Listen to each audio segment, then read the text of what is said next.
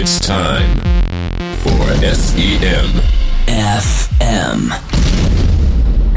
Broadcasting from Hamburg, Germany. The crazy sons of search engine marketing bringing you all the knowledge and all the news and the latest trends. Everything about paid search, PPC, and performance marketing for your listening pleasure. Now please welcome your hosts, Mark and Tom. Liebe Freunde und Freundinnen des Suchmaschinenmarketings, willkommen zur 23. Sendung von SEMFM mit Marc Und Thomas, herzlich willkommen. und mit ohne Daniel diesmal. Und ohne Daniel. Und wir haben auch die 23. Sendung. Das ist ja auch so, ein, so Ja, eine markante Zahl wieder mal, ne?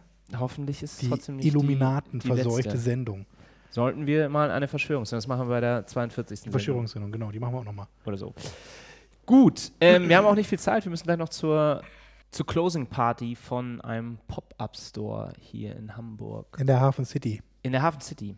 Hier Der tut sich ja, Store war hier ist 34 ja Tage lang auf und ist immer jetzt so wieder zu. los. So mit Nachhaltigkeit und Trinken und so für den Frieden. Aber apropos Pop-Up Store und Verschwörungstheorie. Wir haben uns gerade darüber unterhalten, dass ja die Firma Manwin auch ein Office hier in Hamburg hat. Kennt ja, ihr die Firma? Manwin. Die Firma von Fabian Tüllmann, das ist der CEO. Äh, Manwin ist beispielsweise Betreiber von so großen Videoportalen wie YouPorn oder Tube8 oder Spankwire. Der ein oder andere hat das vielleicht schon mal gesehen Mhm. im Netz. Wahrscheinlich verantwortlich für 20% des gesamten Internet-Traffics. Könnte locker hinkommen. Und der ist ähm, jetzt so ein bisschen hochgepoppt, also wie der Pop-Up Store, weil der in Las Vegas mal so eine Rede gehalten hat oder einen Vortrag gehalten hat vor interessierten Leuten. Da gab es irgendwie so eine Messe, wahrscheinlich irgendwie eine, Eine Pornomesse. Pornomesse kann sein. Und der ist eigentlich, ähm, kennt man nämlich nicht viel von ihm. Er hat zwar, also er ist Deutscher, das ist bekannt, der lebt, glaube ich, in Belgien, da gibt es so Artikel bei der Welt, wo so ein paar Sachen über ihn drinstehen, aber so viel mehr ist nicht bekannt und dann erzählt er eben selber aus seinem eigenen Mund so ein paar Sachen. Also sprich, er ist 33, Wie man da reinkommt in diese Branche. hat wie man er erzählt, wie er selber angefangen hat, eben vor Jahren, irgendwie in den 90ern hat er so ein paar Seiten selber zusammengeklickt. Er hat Also einen so, Porn-Tracker irgendwie, oder was hat er ja, genau, hat irgendwie so Affiliate-mäßig auch was gemacht, dann noch in der, in der Branche, so, so Traffic-Zuführung auch dann teilweise und so. Und hat aber dann nach und nach so viel Kohle gemacht, damit dass er dann auch mal Videoportale kaufen konnte. Unter anderem eben auch dann YouPorn, Tube8 und so. Also das sind dann auch schon Vielleicht riesige können wir auch noch mal Summen, eine Sendung dazu machen über ähm, Erotik, AdWords. Ja, das ist immer schwierig. Also es ist ja es ist echt so eine Wir, ich habe ja wieder so einen Kunden. graue Grauzone. So einen Kunden, der das macht. Ja, Ähm, also es funktioniert auch so in Randbereichen. man kann Ne? das Aber man aber noch ein muss äh, Na gut, aufpassen. Da gibt es wieder Sonderrichtlinien. Dafür. das am Rande. Also als Einstieg, als Fabian kleiner Thülmann Aufwärmer. Als am Anfang. Vorbild und Inspiration für uns alle. Dann, kommen wir zu den SEM-News. Wir haben als erste News ge- entdeckt, dass es jetzt mittlerweile bei den, es gibt ja immer, wenn man sich eingeloggt hat in das AdWords-Konto, so Meldungen, so Diagnosemeldungen, Statusmeldungen von, von Google. Und neu dabei ist jetzt eine Info zu ausschließenden Keywords blockieren ausgewählte Keywords. Also sprich, ihr habt Negatives gebucht im Konto. Ich glaube, die sind alle die sind drei. Also wir haben das wieder mal ähm, von Internetkapitänen uns da ähm, bedient. Und die haben so drei dieser Meldungen. Achso, es gibt neue. Informationen. Ja, wir haben uns jetzt dann auf diese blockierten Keywords da erstmal gestürzt. Genau, ich fange damit einfach mal an. Ja, Also es gibt drei News dazu, aber ähm, ich fange mal mit diesem ausschließenden Keywords an. Das heißt, man hat ausschließende Keywords gebucht, also Negatives gebucht im Konto und Google hat dann über Nacht oder so ne, irgendwie festgestellt, dass diese ausschließenden Keywords, die man angelegt hat, aktive Keywords, die eingebucht sind, jetzt blockieren und gibt dann eben so eine kleine Liste aus, so eine Übersicht. Das, also man klickt auf diese Meldung drauf, kriegt dann so eine Übersicht dieses ausschließenden Keywords, ähm, sieht dann auch, auf, welchem, auf welcher Ebene das Keyword läuft, also Anzeigengruppenebene oder Kampagnenebene und kann dann in einer dritten Spalte sehen, welche Keywords, also welche aktiven Keywords das Ganze blockiert. Und dann ist natürlich auch ein Link dann auf der Anzeigengruppe drauf und, auf, und man kann dann ähm, die Anzeigengruppe editieren und das entsprechende ausschließende Keyword rausnehmen oder eben verändern. Ähm, oder kann auch dann mit einer äh, Aktionsspalte das gesamte Keyword direkt löschen. Man kann sagen, okay, ich habe mich da vertan, ich wollte das gar nicht auf der Ebene einbuchen vielleicht oder ich wollte es in einer anderen Anzeigengruppe haben, habe mich da irgendwie vertan und kann das äh, Keyword dann wieder löschen. Also eine ganz nette Funktion, weil das doch durchaus häufig passiert. Man hat das früher zwar auch sehen können, aber musste sich wirklich mal auf dieses Keyword durchklicken und hat dann nur auf Keyword-Ebene so einen Hinweis bekommen, so eine Statusmeldung. Es erkennt auch, nämlich, ähm, was auch toll sein soll, es erkennt auch, ob man bewusst mal Keywords oder Suchanfragen ausschließt, weil man das über eine andere Ad-Group bedient. Also man benutzt ja auch Mhm. negative Keywords, um dafür zu sorgen, dass, wenn man ein Keyword exakt ebenfalls eingebucht hat, das nicht von dem ähnlichen Broad-Keyword mit ausgespielt wird. Genau, also die Match-Types werden da auch berücksichtigt, die man da entsprechend verwenden kann. Okay. Und dann gibt es zwei weitere dieser Hinweise. Das eine ist Anzeigengruppe ohne Ausrichtungseinstellung. Das zeigt euch dann alle Gruppen an, wo ihr überhaupt keine Keywords oder keine Placements eingestellt habt. Und die, dritte Warnung heißt Anzeigengruppen ohne Anzeigen. Die zeigt dann eben ähm, ja, die Anzeigengruppen, wo keine Anzeige vorhanden ist. Und gerade bei großen, bei sehr großen Accounts, wo man auch viel mit Bulk-Uploads etc. arbeitet, kommt das ja hin und wieder mal vor, dass man irgendwie was hin und her kopiert oder dass vielleicht irgendwie eine Promotion ausgelaufen ist und alle ähm, Anzeigen pausiert wurden und man da jetzt gar nicht mehr mit online ist. Und wenn man diese, diese Hinweise dann ähm, da oben angezeigt bekommt, mal drauf klicken, sich das genau anschauen und aktiv werden. Kommt häufig auch mal vor, wenn man Drittanbieter-Tools einsetzt und dann zum Beispiel beispielsweise beim Synchronisieren was schiefgelaufen ist.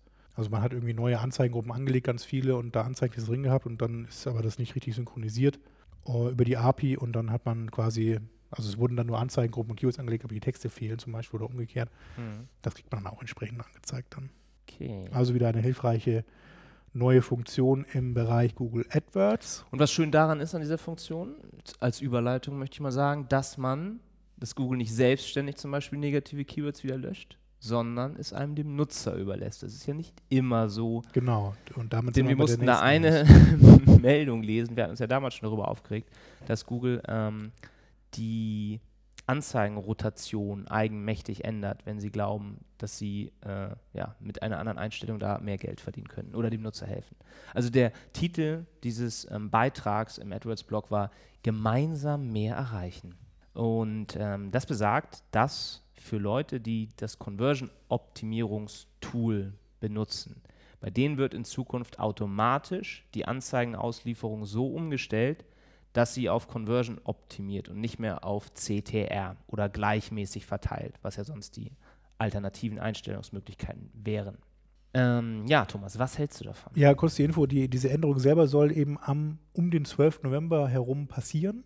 Ähm, also es ist nicht genau, das ist nicht am 12., aber um den 12. herum. Also guckt da mal so dann rein, wenn ihr das nicht benutzt bisher, diese Einstellung, sondern standardmäßig eben gleichmäßig verteilt oder eben ähm, Klickraten optimiert, also CD optimiert habt, dann wird das nämlich geändert werden. Und zwar nur natürlich nur dann, das muss man dazu sagen, bei geeigneten Kampagnen, das heißt bei Kampagnen, bei denen auch der AdWords Conversion Code überhaupt eingesetzt wird. Klar, man muss die Also das Conversion natürlich nicht. Ne? Man kann nur dann auf auf, Conversion optimieren. Conversion optimieren, wenn das auch in AdWords mitgemessen wird, die Conversions.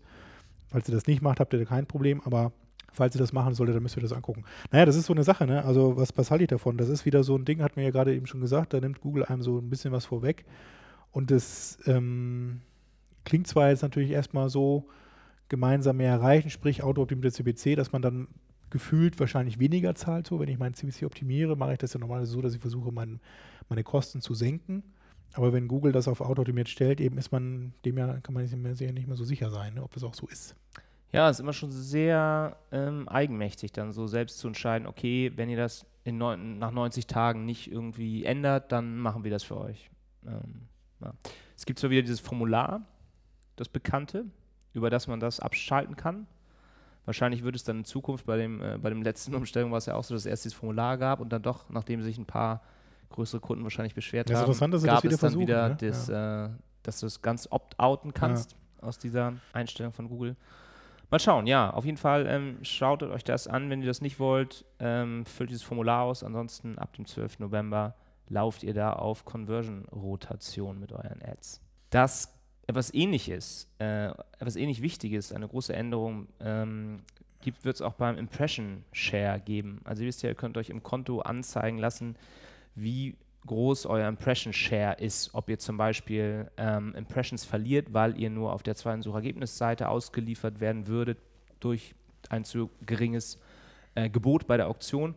Oder ob ihr zum Beispiel ein zu geringes Tagesbudget habt und deshalb eure Anzeigen den halben Tag nicht laufen. Dann habt ihr eben entsprechend ähm, schlechte Impression Share. Und Google ändert jetzt Äh, die Berechnung dieses Impression Shares, sie versuchen den ein bisschen genauer zu berechnen. Sie führen jetzt auch sowas wie Hour of the Day Segmentation ein, also dass ihr wirklich sehen könnt, ähm, wie sich euer Impression Share über den Tag verteilt ändert, ähm, was auch, glaube ich, wichtig ist, weil viele Kunden ja mittlerweile ihre Gebote innerhalb eines Tages auch anpassen und zum Beispiel zu ähm, Abendzeiten oder mittags oder je nachdem, wo man halt die höchsten Conversions, ähm, Conversion-Raten hat, dass man da eben ein bisschen mehr bietet. Und da kann eben dann auch der eigene Impression Share stark variieren über den Tag hinweg. Das wird man also in Zukunft auswerten können. Ähm, es hat aber den Nachteil, dass dadurch die historischen Impression-Daten nicht mehr verfügbar sein werden. Und da gibt es auch einen Blogbeitrag wieder, den werden wir auch wieder ähm, euch zur Verfügung stellen. Und am besten da dann mal drauf achten. Also es wird, äh, was steht da irgendwie?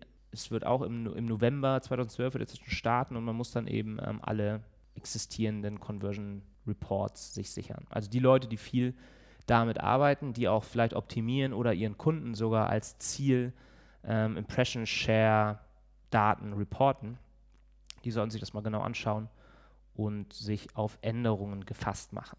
Weil die Änderung selber findet dann im Februar 2013 statt. Also man hat noch ein bisschen Zeit, aber in dieser Zwischenzeit, also zwischen November und Februar, muss man eben das irgendwie überbrücken. Da werden die Daten, also die historischen Daten, nicht mehr zur Verfügung gestellt. Also es muss nicht jetzt schon im November passieren, aber irgendwann in diesem Zeitraum zwischen November und Februar. Deswegen guckt da mal rein, behaltet da mal ein Auge drauf, falls ihr eben mit diesen Impression Share Daten arbeitet. Kommen wir zum nächsten spannenden Thema, das immer wieder spannend ist. Remarketing. Genau, Remarketing von Google gibt es ja schon ganz schön lange mittlerweile. Also Google nennt das Ganze Remarketing. Gemeint ist eigentlich Retargeting, wenn man das jetzt mal so aus der anderen, aus der sonstigen Online-Welt so kennt. Ähm, man konnte aber bisher da nicht so viel machen und Google hat da in letzter Zeit einige Betas rausgebracht. Wir haben auch schon mal in den letzten Sendungen einige erwähnt dass sie da vieles neu machen wollen und verbessern wollen. Vor allem gibt es jetzt hier neuen, eine neue Beta, die heißt Remarketing Lists for Search Ads on Google. Denn es war ja eigentlich bisher immer so, dass dieses Remarketing nur im Google Content Netzwerk, also im Google Display Netzwerk funktioniert. Man konnte also dann auf, wenn Nutzer auf bestimmten Webseiten waren, die wieder erneut ansprechen und dann eben über äh, Listen, die man sich im Konto angehört, die dann neu erreichen. Und diese Remarketing List for Search Ads beziehen sich jetzt eben nicht mehr auf das Display Netzwerk, sondern eben direkt auf die Google Suche. Also auf die Suchanzeigen, die dann auf der Google Ergebnisseite erscheinen. Und das ist eben eine neue Beta, die jetzt dann äh, gestartet wurde und auch schon teilweise verfügbar ist. Das wird nach und nach wahrscheinlich ausgerollt. Ähm, die Funktion ist eigentlich, oder die Idee ist eigentlich folgendes. Jemand sucht, ähm, also das einerseits sind, es sind mehrere Faktoren eigentlich dabei. Das ist einerseits eben geografische Ausrichtung interessant, also wo lebt der Nutzer, der jetzt sucht äh, gerade äh, und was sucht er dann für Keywords, was sucht er für Begriffe und auf welcher Seite landet er dann im, auf eurer Landingpage.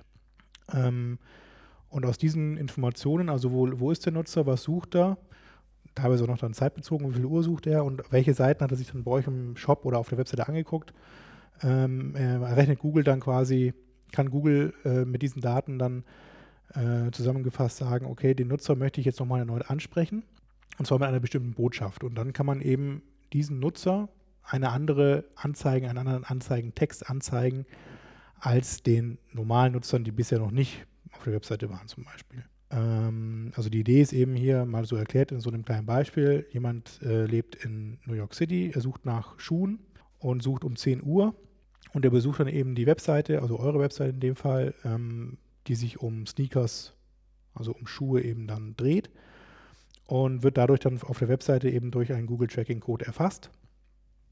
Und wenn dieser Nutzer später nochmal sucht, dann weiß ich ja schon, dass er sich für Schuhe interessiert und kann eben dann nicht mehr nur anzeigen, okay, er sucht jetzt nach Schuhen weiterhin, er, hat, er sucht jetzt nicht nach Sneakers, sondern immer noch nach Schuhen. Und ähm, dann kann ich eben statt meiner normalen Anzeige, wo ich irgendwie allgemein Schuhe mit einem Rabatt anbiete, kann ich sagen, ich biete eben auch Sneakers mit einem Rabatt an und nicht einfach nur Schuhe. Also ich kann meine Anzeigentext entsprechend verfeinern und kann den, Nutz, den Nutzer eben dann gezielter ansprechen. Also eben dieses berühmte Retargeting. Und wie das Ganze funktioniert, habe ich schon so ein bisschen jetzt dann erklärt dadurch. Ähm, man baut auf seiner Webseite einerseits, also einerseits muss ich erstmal klar werden, was habe ich so auf der Webseite, was habe ich für verschiedene Möglichkeiten, das zu machen. Also häufig ist es eben dann, ich habe verschiedene Produktkategorien in dem Beispiel jetzt hier von vorhin genannt.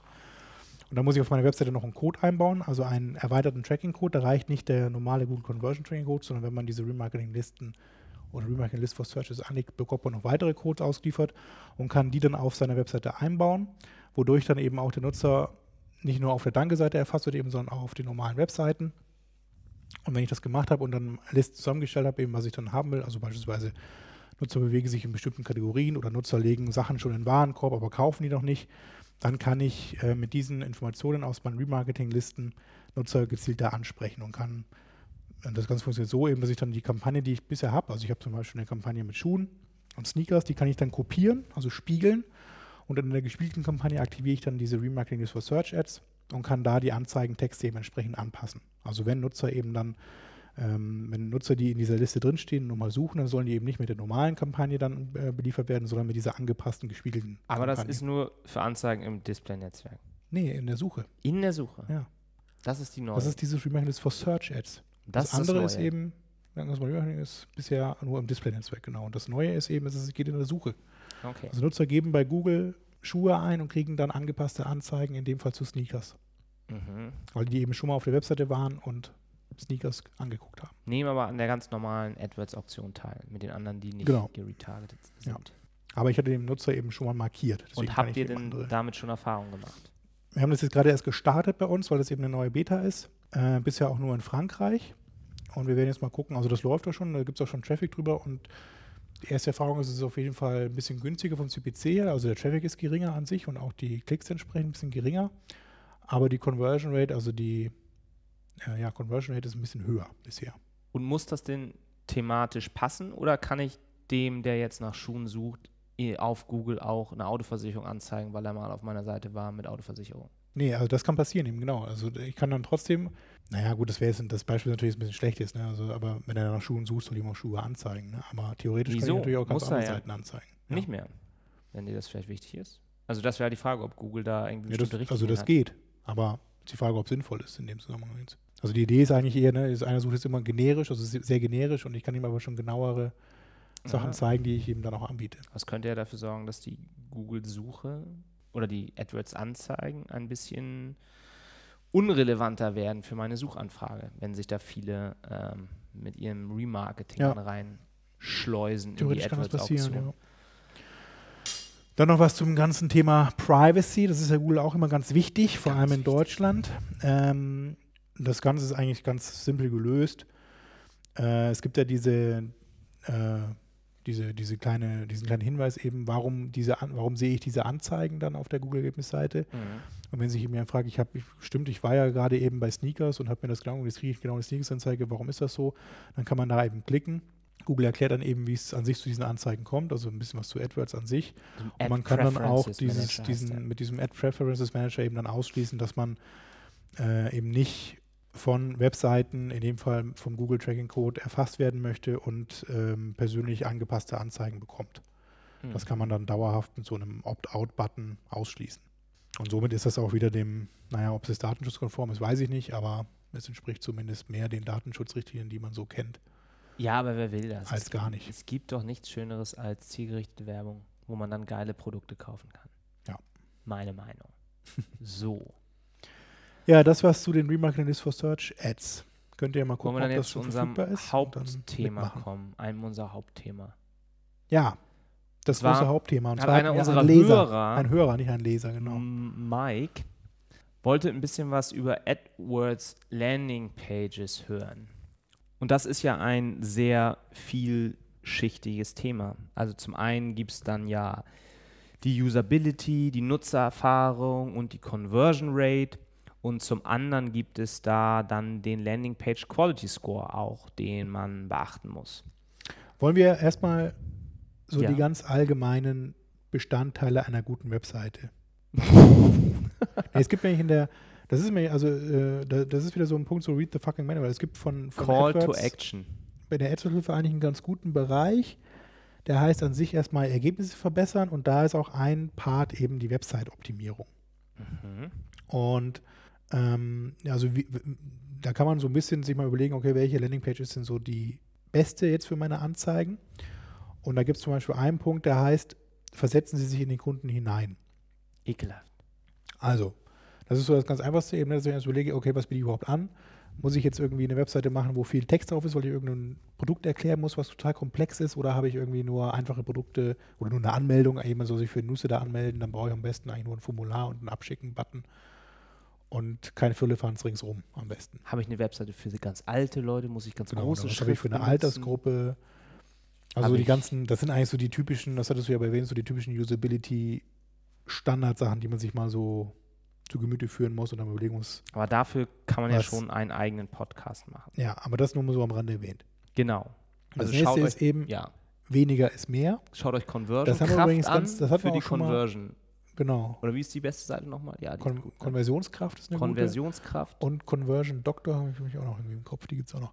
Aber mit diesem weniger ist mehr, das hat man auch schon mal in einer der letzten Sendungen mal erzählt, ja. was man ja in den USA auch häufig sieht, so bei diesen ganzen Versicherungs- äh, Seiten so, ne, wenn du irgendwie eine Versicherung abschließt. Da ist ja die Landingpage gar nicht irgendwie viel Text und so, dann das ist wirklich nur, du gehst auf die Anzeige, kommst dann auf eine Landingpage, das ist eigentlich nur ein Bild, da ist dann noch ein Formular drauf mit Postleitzahl eingeben und Adresse eingeben und dann abschicken und fertig. Deshalb finde ich ja auch diese gemacht.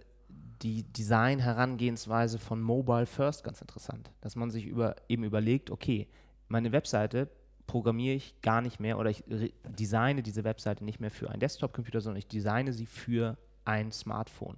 Und dann werde ich eben gezwungen, alles wegzulassen, was nicht unbedingt notwendig ist und ähm, was zu einer Conversion führt. Und dann hat man eben tatsächlich, en endet man irgendwie mit zwei verschiedenen Buttons und einem Fenster Ja, weniger ist mehr. dann kann man das eben nochmal wieder ein bisschen anpassen für den Desktop. Aber diese ähm, sehr reduzierte Art von Links, die man auf der Webseite hat, von ähm, Aktionen, die der Nutzer durchführen kann. Und man darf da eben Das auch nicht, gerade wenn man eben äh, eher so aus der SEO-Welt vielleicht kommt, man darf da auch nicht so in diesen SEO-Gedanken sich da irgendwie verlieren, weil das bei AdWords ist das egal, was für Seite draufsteht letztendlich. Da- Es muss doch nicht mal das Keyword vorkommen, äh, was man bewirbt.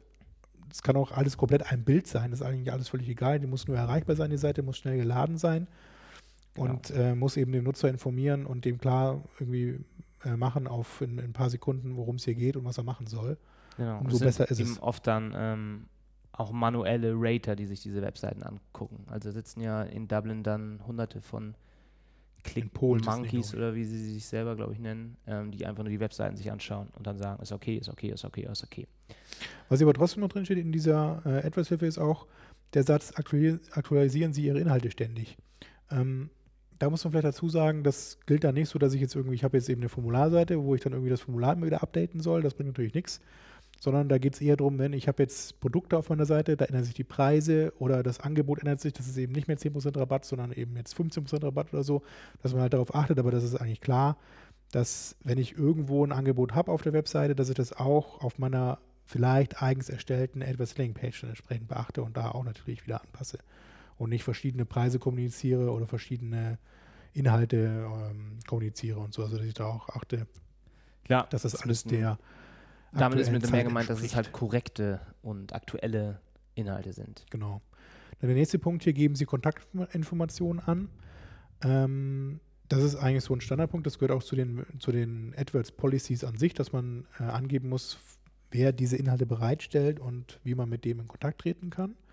Das ist auch dann hier in dem Fall wieder wichtig. Und, das hat mir vorhin schon gesagt, wobei es hier nochmal dann wirklich auf äh, Mobile sich eingrenzt, eben also stellen, wenn man eine Mobile-Webseite hat, soll man die auch entsprechend dann zur Verfügung stellen, die Inhalte mobile optimiert und auch dann am besten eine eigene Kampagne anlegen für äh, mobile Endgeräte. Ja, also das geht jetzt auch schon ein bisschen weg dann von der Conversion-Optimierung, sondern hin zu den tatsächlichen Google-Richtlinien. Und die lassen sich ja ganz gut in drei einzelne Bereiche aufteilen.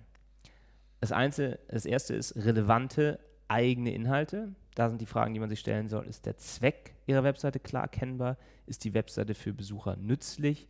Welchen Mehrwert bietet die Webseite im Gegensatz zu anderen Webseiten? Also da ist das Thema nicht einfach nur die gleichen Affiliate-Links ohne zusätzlichen Mehrwert oder Informationen bereitstellen.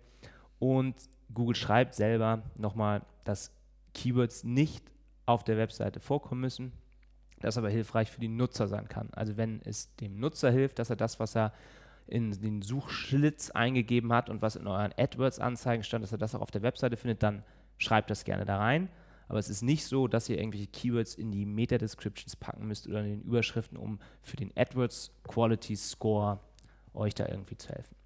Also, das ist der erste Punkt. Relevante eigene Inhalte. Das zweite ist dann Transparenz. Das war das, was Thomas schon sagte. Ähm, diese Google-Leute, die Rater und wahrscheinlich auch der Bot mittlerweile, die gucken eben, ob da ein Impressum zu finden ist ähm, mit vollständigen Daten, dass eben zu ersehen ist, welche, welche Person oder welches Unternehmen diese Webseite betreibt. Ähm, dann genau die Privacy, ein Privacy-Bereich sollte es auch geben, wo darüber informiert wird, welche Nutzerdaten erfasst werden, was mit denen gemacht wird. Also dass man da auch die, muss man, sollte man ja eh in Deutschland in diesem Abmahnland dafür sorgen, dass da alles korrekt ist und man da wirklich lieber zu viel Informationen als zu wenig hat in diesem Bereich. Ähm, und man sollte eben dem Benutzer auch ganz klar sagen, was nach einer Ausführung einer Auktion auf der Webseite passiert. Also es ist ja auch wieder klar eigentlich dem deutschen Recht entsprechend. Ne? Nicht, dass einer irgendwie sagt, er möchte nur Informationen haben und damit dann irgendwie was kauft. Das geht natürlich nicht.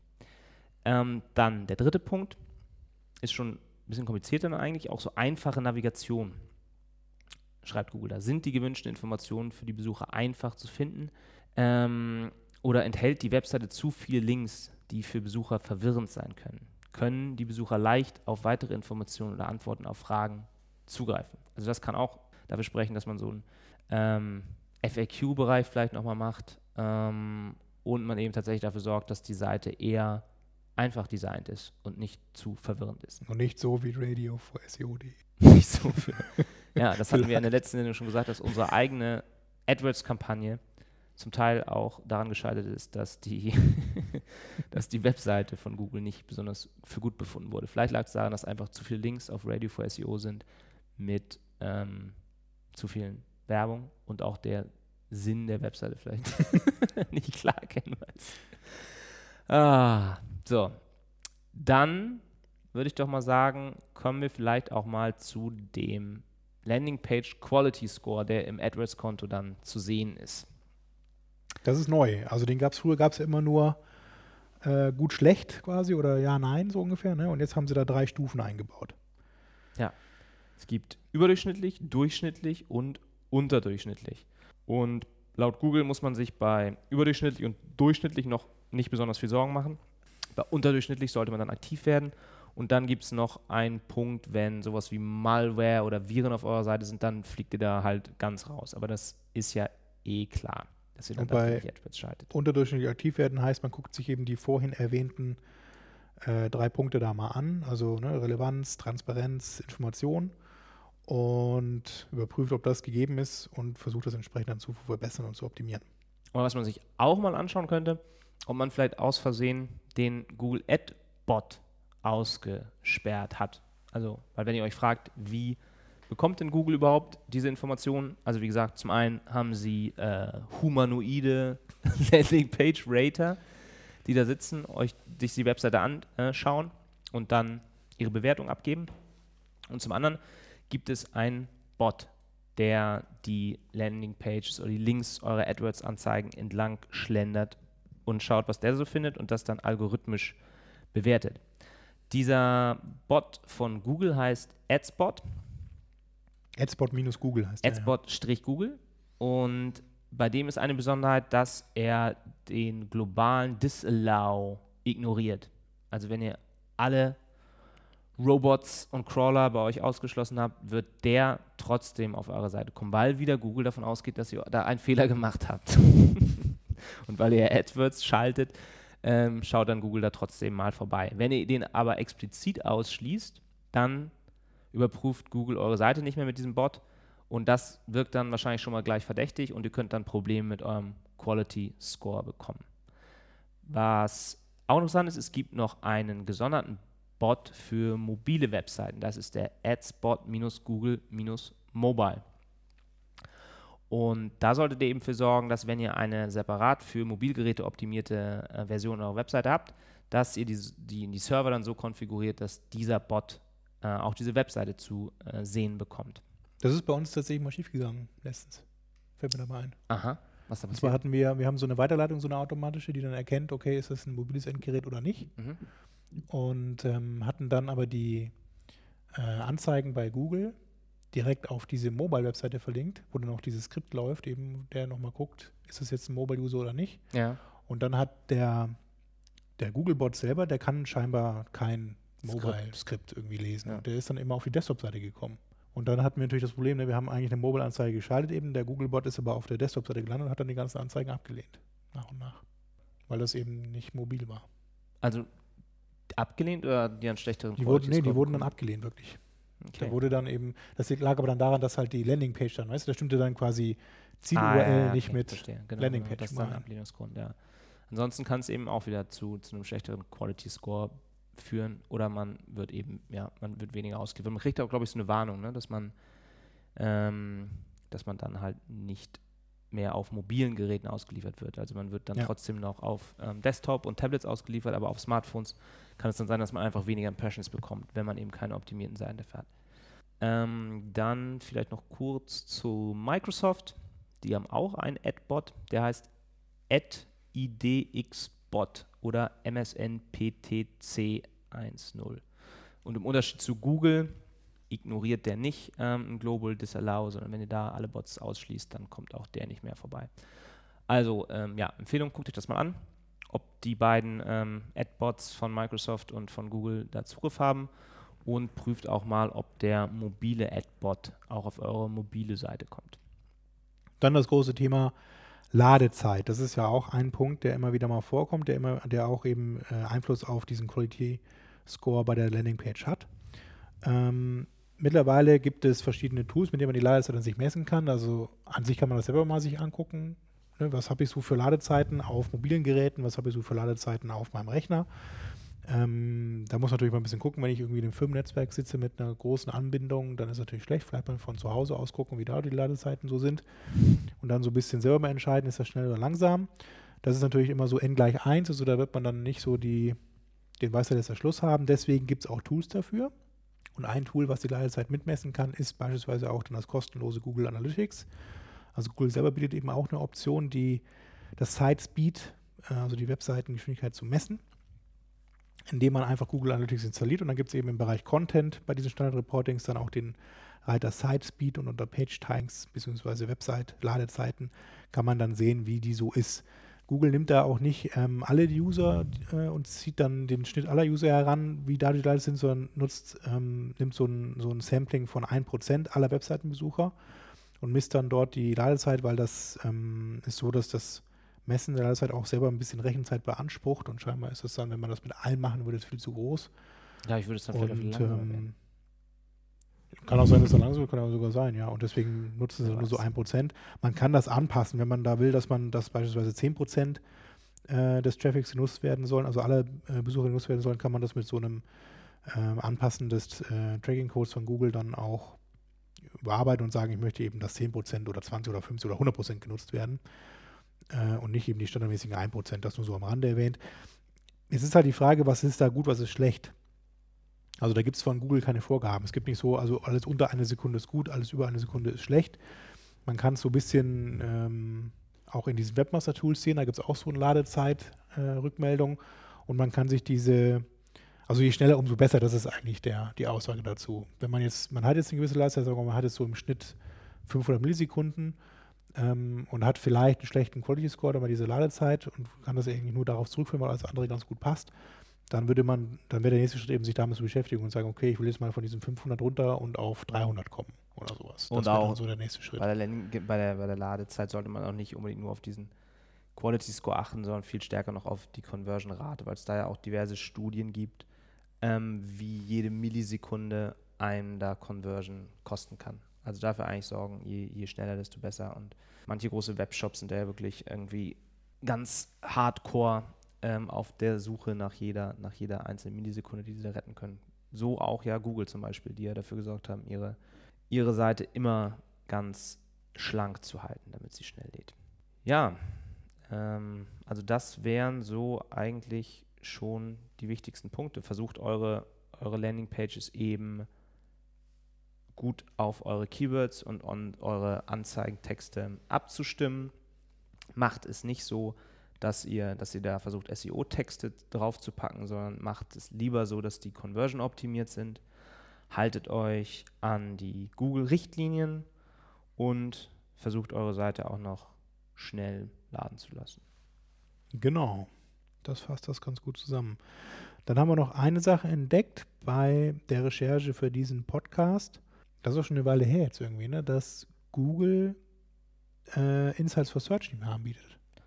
Sie haben es wieder zusammengelegt, genau. Es gab ja, früher gab es ähm, Google Trends und da konnte man halt dann halt ein paar Begriffe eingeben und hat dann so einen Chart gesehen, ähm, wie das Suchvolumen auf diesen Begriffen sich verändert hat mit der Zeit. Und dann launchte Google Google Insights for Search, was ja wirklich super war. Da konnte man dann diese Suchanfragen nach einzelnen Regionen ähm, aufteilen und nach einzelnen Jahren und man konnte sich irgendwie ansteigende Suchanfragen der letzten ähm, 14 Tage zum Beispiel anschauen. Und diese beiden Dienste haben aber parallel existiert. Also es gab das einfachere Google Trends, konnte man erreichen und gleichzeitig konnte man über eine andere URL Google Insights for Search erreichen. Das haben sie jetzt zusammengelegt und zwar so, dass sie die ähm, URL von Google Trends genommen haben und unter der jetzt Google Insights for Search erreichbar gemacht haben. Und Google Insights for Search, die URL gibt es nicht mehr. So, und das haben wir doch zum Anlass genommen. Thomas Ah. sträubt sich noch ein bisschen, eine neue Rubrik unseres Podcasts einzuführen. Einzuläuten. Wir nennen es Trommelwirbel? Nein. Edwards Trend Clinic. Trenchcoat. Trench. Hm, Trend Win. Wir Ihr könnt ja gerne, wir einig. können immer wieder ein Gewinnspiel machen. Wie soll die neue Rubrik heißen? Nein, okay. Und wir haben uns dazu überlegt, dass wir in die neue Google Trendsuche reingehen. Wir filtern nach Deutschland die letzten sieben Tage und die Kategorie Shopping und gucken uns dann die am stärksten zunehmenden Suchanfragen an.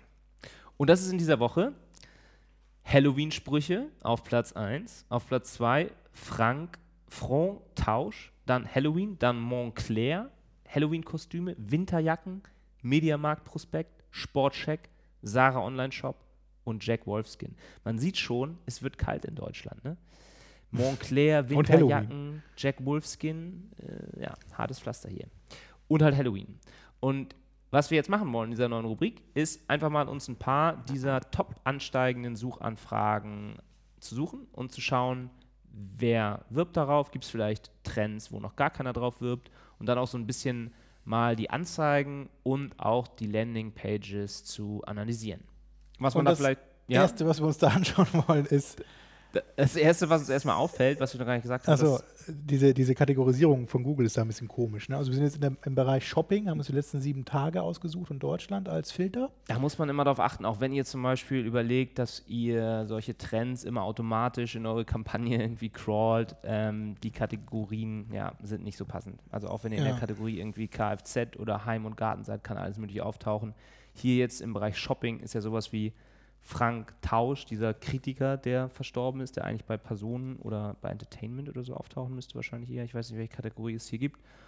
Genauso Halloween-Sprüche ist da auch drin, eben gut Shopping. Kann man nicht kaufen. Halloween, ne? Jetzt irgendwie ja oder Kostüme, das kommt auch vor, aber Sprüche ist natürlich auch nicht so ganz passend. Also, dann beziehen wir uns doch mal auf zwei Marken, die hier auftauchen, haben wir uns jetzt mal überlegt. Montclair, das sind ja diese extrem teuren ähm, Winterjacken, hauptsächlich, mit denen die ganzen reichen Kinder hier in Hamburg durch Blankenese laufen. Und dann Jack Wolfskin, eine ehrliche Outdoor-Marke. Ne?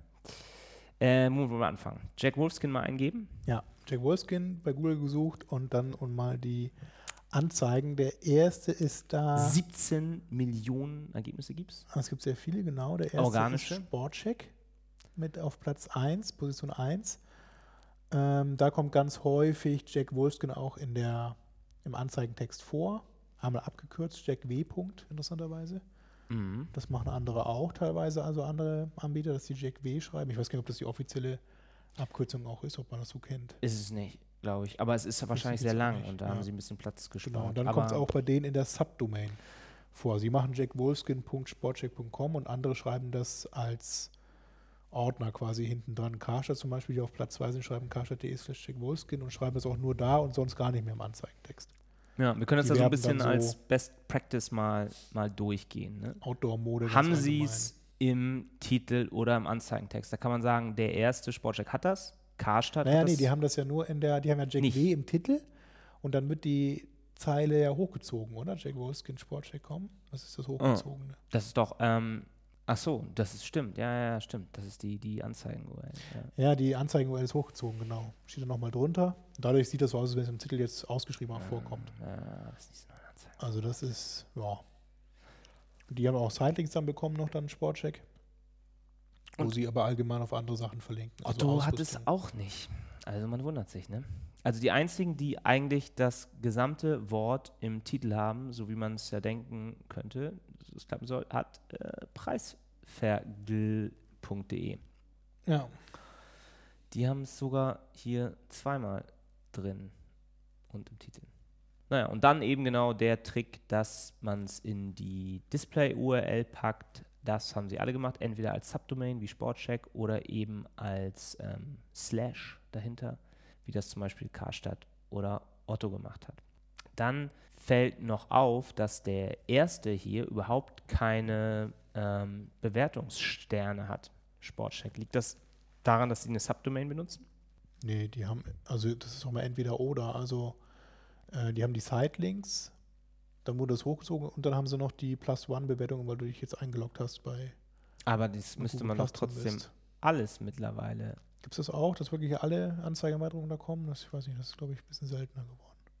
Ich dachte, das hätten sie geändert. Wir schauen mal kurz in dem, also wenn man jetzt in diesen Anzeigen auf diese Bewertung klickt, kommt man ja ähm, auf so eine Seite und in dem, wenn ihr euch da die, also kommt ihr auf diese Google-Bewertungsseite, wo die ganzen gesammelt und aggregiert sind. Und wenn ihr euch da an der URL, da gibt es so eine ZMI-Parameter und da könnt ihr dann verschiedene Domains eintragen und könnt ihr mal schauen, was zu denen gefunden wird. Zum Beispiel so, die haben 3,9. Ah, muss man nicht mindestens vier Sterne haben? Ja, Sportcheck hatte, hat zu wenig Sterne für die Bewertung. Sportcheck Die haben sollte 3,9 von 5 im Durchschnitt und Auf müssten jeden eigentlich Fall. 4 haben. Also, krass. Sie hätten genug, aber sie sind zu schlecht. Liefern nicht pünktlich, mieser Service, man Was weiß auch immer. nicht. Sie haben halt bei, wer ist denn da der Haupt, Oder Guerilla-Marketing.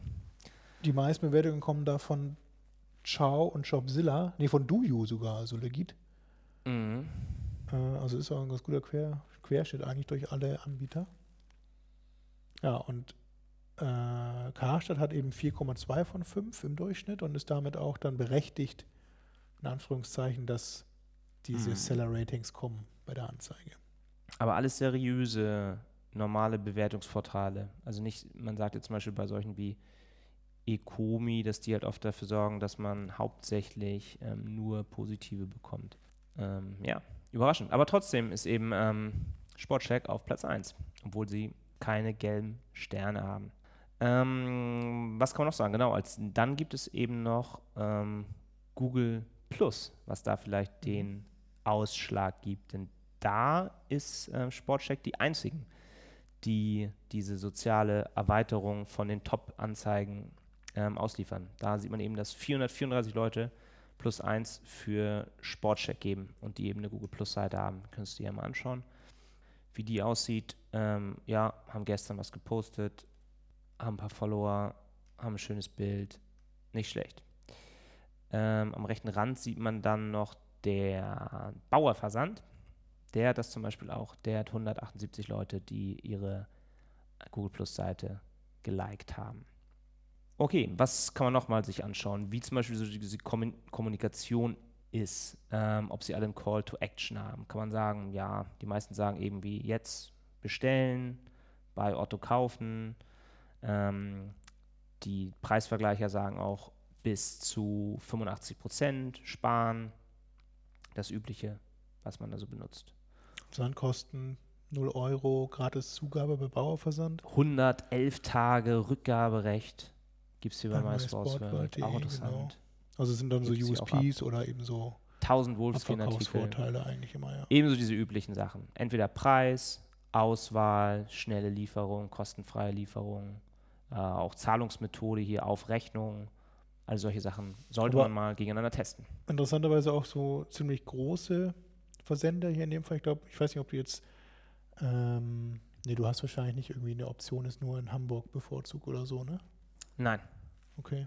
Also da kommen so die klassischen Versender auch jetzt eher und so Preisvergleicher und nicht irgendwie äh, lokale Anzeigen, Jack Wurstkin in Hamburg kaufen oder so. Das Hätte man ja auch machen können. Mm, Das stimmt. Aber sobald man dann ähm, Jack Wolfskin Hamburg eingibt, kommt nur noch eine einzige Anzeige. Und Von zwar Wolfskin die selber, ja. direkte Jack Wolfskin-Seite und sonst nur noch ähm, lokale, lokale Ergebnisse Ja. von den Mönckebergstraßen, wo man das so kauft. Und Globetrotter. Wundert mich auch gar nicht, dass die, dass die gar nicht werden. Naja, so, wollen wir uns jetzt nochmal die Landing-Pages zum Beispiel anschauen. Können wir mal die, die ersten drei uns hier anschauen. Also Sportcheck, Karstadt und Otto. Bei Sportcheck kommt man auf die Übersichtsseite von Jack Wolfskin, also von, die haben so Markenshops quasi bei sich. Und man sieht dann quasi alle Produkte von Jack Wolfskin übersichtlich auf einer Seite. Äh, und noch so hauptsächlich. ein Informationstext dann auf Aber was Jack man Wolfskin. hier sagen kann, es ist sehr, sehr viele Links. Man hat also unten auch noch ganz viele Textlinks. Es ist eher eine Seite, die für SEO gemacht wurde. Hier unten auch noch irgendwie. Ja, also Bla, bla, bla. textlastig haben sie wie gesagt noch so einen Jack Wolfskin-Text noch da in der Navigation dann unten links. Auch die Produkte, also man hat ein Und sehr großes sehr Bild. Wieder, die ja. einzelnen Produkte pff, sind irgendwie so, auch so Mützen. Ähm, wenn man sich jetzt das mal angeschaut hätte, was bei den Trends ist, ähm, dann sah man da ja, dass Winterjacke eigentlich das Wichtigste ist. Und wahrscheinlich haben sie da auch die größeren Margen. Ich verstehe nicht, warum sie hier jetzt nicht auch eigentlich dann Jacken einblenden, wenn das doch gerade das Thema ist bei dem aktuellen Wetter. Naja, das zur schönen Übersicht. So, bei Karstadt Sport, da sieht das schon anders aus. Da sieht man schöne Winterjacken von Jack Wolfskin. Mit einem großen Bild, mit einer klaren Preisangabe, ähm, mit auch zum Beispiel einem Preis, der durchgestrichen ist, wo es einen besonderen Rabatt gibt, finde ich eigentlich aufmerksamkeitsstärker. Ist bei den Produkten fehlt mir eigentlich auch so ein bisschen der, der Call to Action. Also man hat so einen Vergleichen-Knopf hier. Ja, das sind jetzt oben beliebteste Produkte. Ne? Das ist jetzt eigentlich bisher erst unten dann, oder? Ist das richtig? Ja, also man hat viele, man hat viel am linken viel Auswahl. Man kann eben nach ähm, Größen, nach Farben sortieren oder man kann eben dann auf bestimmte Produkte schon klicken. Aber du bist letztendlich auch in so einem Markenshop Jack Wolfskin gelandet und hast eben da dann nur Jack Wolfskin Produkte. Also das passt schon mal zur Suchanfrage auf jeden Fall. Man muss eben dann auch nochmal wieder so ein paar Knöpfe hier äh, drücken, bis man dann das, also muss man ja mal sagen. Ich finde ja Usability auch gerade von den großen Shops, ne, es ist alles noch nicht so, wie man sich vorstellt. Außer bei Amazon. So, schauen wir uns nochmal kurz Otto an. Die haben, wie es aussieht, auch so ein, so ein Marken-Shop. also sie haben so ein Markenbanner auch erstmal so, wo das äh, Logo von Jack Wolfskin ist, dann ein schönes Foto. Für alle, die draußen zu Hause sind, also diesen Jack Wolfskin Claim nochmal aufgenommen, den man dann vielleicht aus der Fernsehwerbung auch kennt. Ähm, und dann bei den einzelnen Produkten schon gleich eine Übersicht mit den Farben, die verfügbar sind, die Größen, die verfügbar sind. Ähm, dann allerdings der Call to Action auch sehr klein, so ein kleiner Text, wo dann steht irgendwie zum Artikel. Also auch da könnte man vielleicht nochmal den, den kaufen oder bestellen oder günstig bestellen. Irgendwie könnte man da vielleicht nochmal was Schöneres finden. Wo landet man da? Dann landet man nochmal bei dem Artikel, obwohl ich das ja vielleicht schon ausgewählt habe. So, sollen wir uns jetzt den zweiten Suchbegriff mal anschauen? Ja, wir hatten ja vorhin schon erwähnt, Montclair macht da auch Werbung. Äh, beziehungsweise ist auch einer von den zunehmenden äh, Begriffen und die machen auch dann entsprechend Montclair, plus AdWords-Werbung. 100 Prozent in den letzten sieben Tagen. Und das sind ja, wie gesagt, sehr teure Produkte. Also die sind dann so, da gibt es dann Jacken 750.000 Euro durchaus.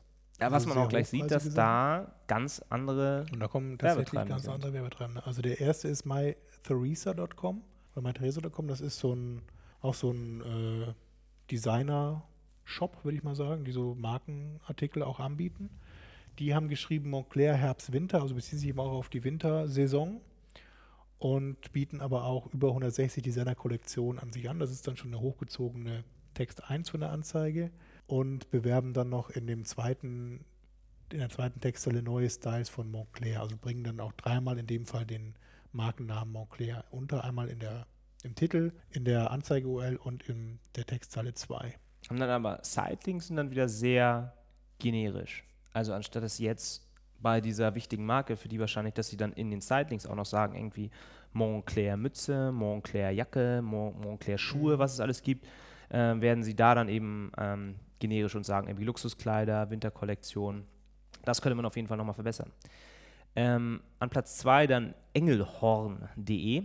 Ähm, was die machen, was kein anderer macht auf der, auf der Seite, ist, dass sie dieses Registered Trademark bei Montclair hinterlegen. Also hinter Montclair ist dieses kleine R mit einem Kreis drumherum. Und ähm, in der Regel steigert sowas auch die Klickrate, weil es wirkt so ein bisschen seriöser. dass Man denkt dann vielleicht, wenn man draufklickt, ah, das sind die Markeninhaber, das ist vielleicht der offizielle Shop, da klickt man dann eher drauf. Ähm, sie haben auch Montclair eben im Titel, sie haben es in der Display-URL und sie haben es auch nochmal im Text drin. Und ähm, sie werben auch mit einem Preis und mit versandkostenfreier Bestellung. Ganz schön. Und dann auf Platz 3 noch Braun Hamburg.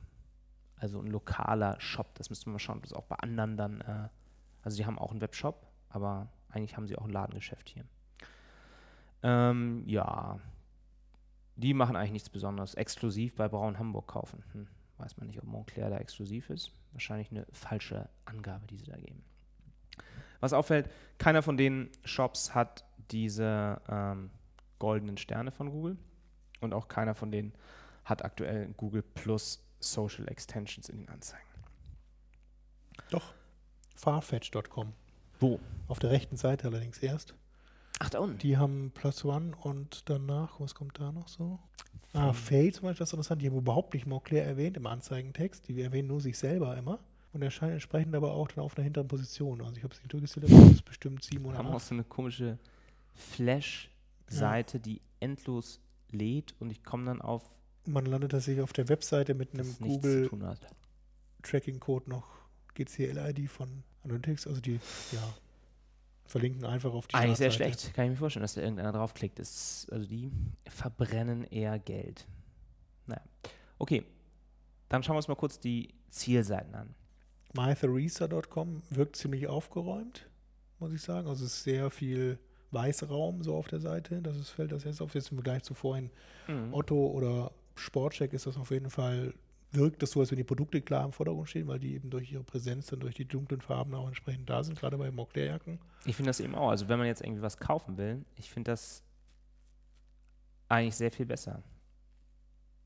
Also da lenkt weniger was, da lenkt Viel weniger, weniger ab, so, Text. das stimmt. es sind ja. nur Bilder ja, nur Produktbilder Name und des Produkts Preis, wobei die, und der Preis. wobei die Produktauszeichnungen, also sprich, da steht jetzt dann häufig nur einfach Montclair und dann drunter noch so ein bisschen kleiner, was es dann für ein Produkt selber ist. Ja, So, dann schauen wir doch aus mal wie ein Dackel, hier. ne? Gucken wir uns doch diese Montclair-Jacke für günstige 980 Euro mal an. Also das ist dann wieder so mit Mouse-Over-Navigation verfügbare Größen. Also man sieht da nur Lega-Bilder auch übrigens auf der Übersichtsseite. ne? Es sind keine Models zu sehen, sondern immer Lega-Bilder. Und die. Modelbilder erscheinen dann bei On Mouse Over, aber ohne Kopf. Tolle Social Extensions hier, Pinterest, Google Plus, Tweet, bitte Größe wählen. So, können wir mal kurz durchspielen. So, und schon ist der Montclair Steppdaunenmantel im Warenkorb. Gut, schauen wir uns die zweite an. Engelhorn, Mode im. Quadrat. Äh, da lande ich auch im Montclair Shop. Die haben auch so einen Markenshop dann scheinbar. Und man kriegt bunt gemischt alle möglichen Produkte, ja. von oh Montclair. 1000 Euro. Auch eine Übersicht, immer Aber da deutlich- verfügbar sind. Deutlich mehr Firlefanz ringsrum. Richtig, man hat hier Shop. dann Also hat nebenbei auch noch noch komplett und G-Star, Tommy Hilfiger und das kann eben, ne? Es kann natürlich von Vorteil sein, wenn jemand das jetzt nicht findet, was er eigentlich haben wollte, eine Montclair, was von Montclair. Aber es kann eben auch sein, dass er eigentlich Montclair eher gekauft hätte und stattdessen sich aber jetzt irgendwie äh, S. Oliver anschaut. Also eigentlich passen die Marken auch nicht so. Wahrscheinlich einer, der Montclair kauft für 1000 Euro, wird sich nichts von S. Oliver kaufen, oder? Ja. Naja, obwohl so günstig sind die auch nicht. Gut. Was war die letzte Seite? Braun Hamburg. Wollen wir da auch noch einen Blick drauf werfen? Was wir auch nochmal machen könnten dann jetzt in Zukunft, die Rubrik ist ja relativ neu, uns mal die ähm, anschauen, mit was die tracken und ob die vielleicht Bitmanagement verwenden. ja. Das Also kann man ja manchmal Braun an der an Redirect sehen. Google Analytics. Schön, ja. Ist ja auch einfach. Oh, die Seite ist ganz in äh, mit schwarz-weißem Titelbild gehalten. Ganz grau und schwarz, sollen wahrscheinlich edel aussehen. Und ansonsten relativ Ja, ziemlich kleine Produktvorschau und die Bilder sind, große also sie Auswahl. machen irgendwie vier Produkte in einer Zeile und entsprechend aber auch dann ziemlich viele Produkte auf einer Seite. Das war bei den anderen nicht so, aber ansonsten ist es auch gut gemacht eigentlich. Man kann, hat keine Filtermöglichkeiten, so nach Farbe oder Größe kann man jetzt irgendwie schon mal nicht sortieren. Zumindest nicht auf den ersten Blick. Nee. Nee, da muss man sich erst dann wieder ein paar Mal durchklicken. Braun Hamburg, ja. Ist die Frage, ob es jetzt kam mal wieder aus Hamburg aussuchen oder ob das allgemein kommt, aber nachdem das ein Online-Shop ist, könnte das auch von überall auf der Welt aus stattfinden. So. Ja, meinst du, es war spannend? Lass die Hörer entscheiden, die können ja das kommentieren. Ob das Die können das kommentieren, ob wir diese Rubrik weiter die neue fortführen sollen. Ein Rubrik. bisschen Wie heißt die nochmal? lebenden Objekt Google Trend Watch. Nee. Trend Clinic. Ach, Trend Klinik, ja. Naja. Ich weiß nicht. Oh, wir haben schon wieder eine Stunde. Also, was wir noch sagen wollten, ist, äh, es gibt wieder Google Webinars, auf die wir verlinken können. Und Ja, es werden noch ein paar weitere Links in den Shownotes erscheinen, die wir jetzt in der Sendung nicht besprochen haben, wie so oft. Und nächstes Mal dann wieder mit Daniel hoffentlich. Genau. Viel Spaß noch beim AdWords optimieren und Genau. bis zum nächsten Mal. Bis zum nächsten Mal. Tschüss. Tschüss.